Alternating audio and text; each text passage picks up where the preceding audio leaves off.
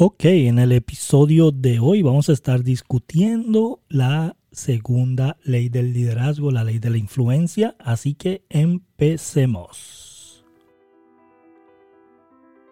Mi nombre es Ricardo Jiménez, ex gerente de una tienda de mejoras al hogar que se convierte en millonario en redes de mercadeo.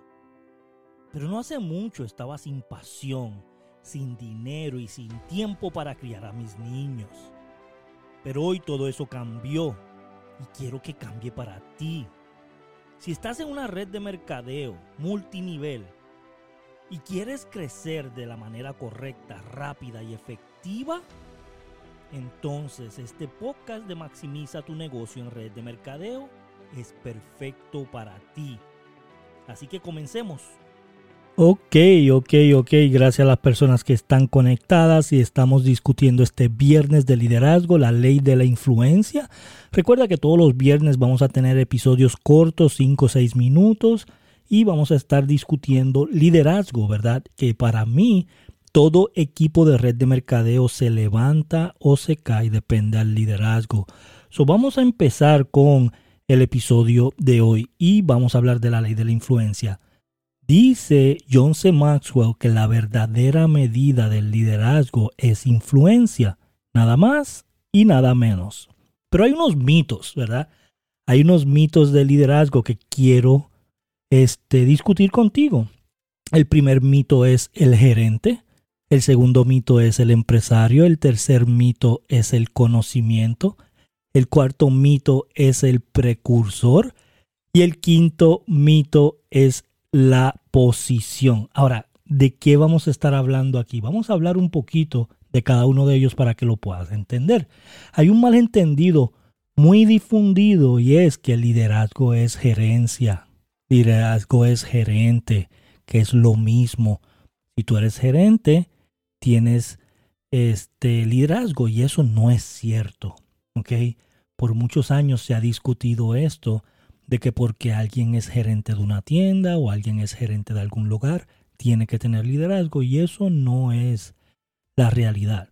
La realidad es que liderazgo es saber cómo hacer un sistema sin tener que seguir un sistema. Y me explico.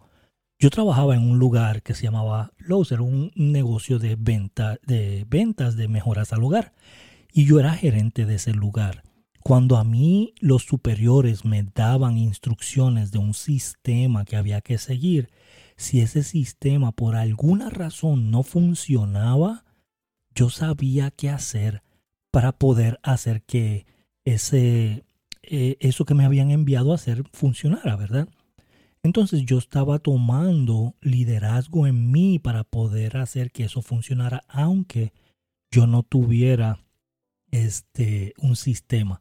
Hay gerentes que cuando se le da un sistema, si ese sistema no está funcionando, ellos no saben qué hacer, ellos no saben crear un sistema y ahí es donde viene el problema, ¿ok? So ese es el mito de la gerencia. Número dos, el mito del empresario. Con gran frecuencia la gente supone que todos los vendedores o los dueños de negocios son líderes y no es así. Muchos de ellos contratan a líderes para que corran sus negocios y eso yo lo he visto por mucho, mucho tiempo líderes grandes, personas que tienen negocios grandes, hay veces que no tienen las cualidades de liderazgo y contratan a personas para eso, como son los hermanos McDonald's. Cuando ellos empezaron, ellos contrataron a una persona que, que tenía liderazgo, que sabía vender, y esta persona llevó a McDonald's al próximo nivel.